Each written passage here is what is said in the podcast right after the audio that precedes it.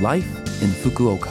후쿠오카시 생활정보 Life in Fukuoka는 후쿠오카시 협찬으로 보내드립니다. 여러분 안녕하세요. 상쾌한 수요일 아침 DJ 김지숙이 인사드립니다. Life in Fukuoka는 후쿠오카시에서 쾌적하고 즐겁게 지내실 수 있도록 여러분께 다양한 생활 정보와 여행 정보를 소개해 드립니다. 매주 수요일은 저 김지숙이 한국어를 담당합니다. 자, 그럼 오늘도 짧은 시간이지만 저와 함께 즐거운 시간 보내시기 바랍니다. 후쿠오카시 생활 정보. 추운 겨울날 손쉽게 먹을 수 있는 호빵.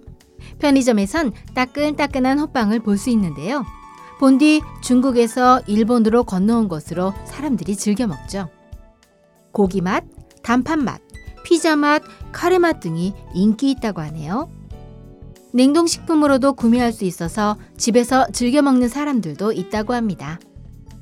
호빵 반죽은 핫케이크 믹스나 팬케이크 믹스만 있으면 직접 만들 수 있다고 하니 여러분의 오리지널 호빵을 만들어 보는 것도 재미있지 않을까요? 후쿠오카시 생활 정보. 결핵은 결핵균의 영향으로 폐에 염증이 발생하는 병입니다.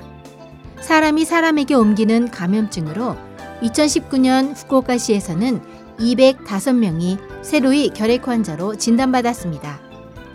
결핵은 기침, 가래, 발열, 피가 섞인 가래, 가슴의 통증, 권태감, 식은땀, 체중 감소 등의 증상이 나타나며 초기 증상은 감기와 유사합니다. 2주 이상의 기침, 가래, 권태감, 급격한 체중 감소 등의 증상이 있을 때는 서둘러 의료기관에서 진찰을 받으세요. 조기 발견과 조기 치료는 중병을 예방할 뿐만 아니라 소중한 가족과 친구, 직장 동료 등으로 감염되는 걸 방지하기 위해서도 중요합니다. 결핵은 감염되더라도 반드시 발병하는 것은 아니지만 신체의 면역력이 결핵균을 억제하지 못하면 장기간에 걸쳐 증식해서 발병하는 경우도 있습니다. 결핵으로 진단받아도 의사의 지시에 따라 매일 약을 복용하면 치료할 수 있습니다. 감염이나 발병을 방지하기 위해서는 충분한 수면, 균형 잡힌 식사, 적절한 운동 등 평소의 건강 관리가 효과적입니다. 후쿠오카시에는 의료 통역 콜센터가 있어서 어느 병원이 좋을지 등에 대한 상담을 할 수 있습니다. 24시간 매일 이용하실 수 있습니다. 전화번호는 092-733-5429 092-733-5429입니다. 18개국 언어로 대응합니다. 최근에는 코로나 바이러스 감염증 대책을 하면서 대인 관계가 조금씩 회복되는 추세인데요. 마스크 착용, 손 씻기, 양치질을 철저하게 하고 3밀을 피하세요.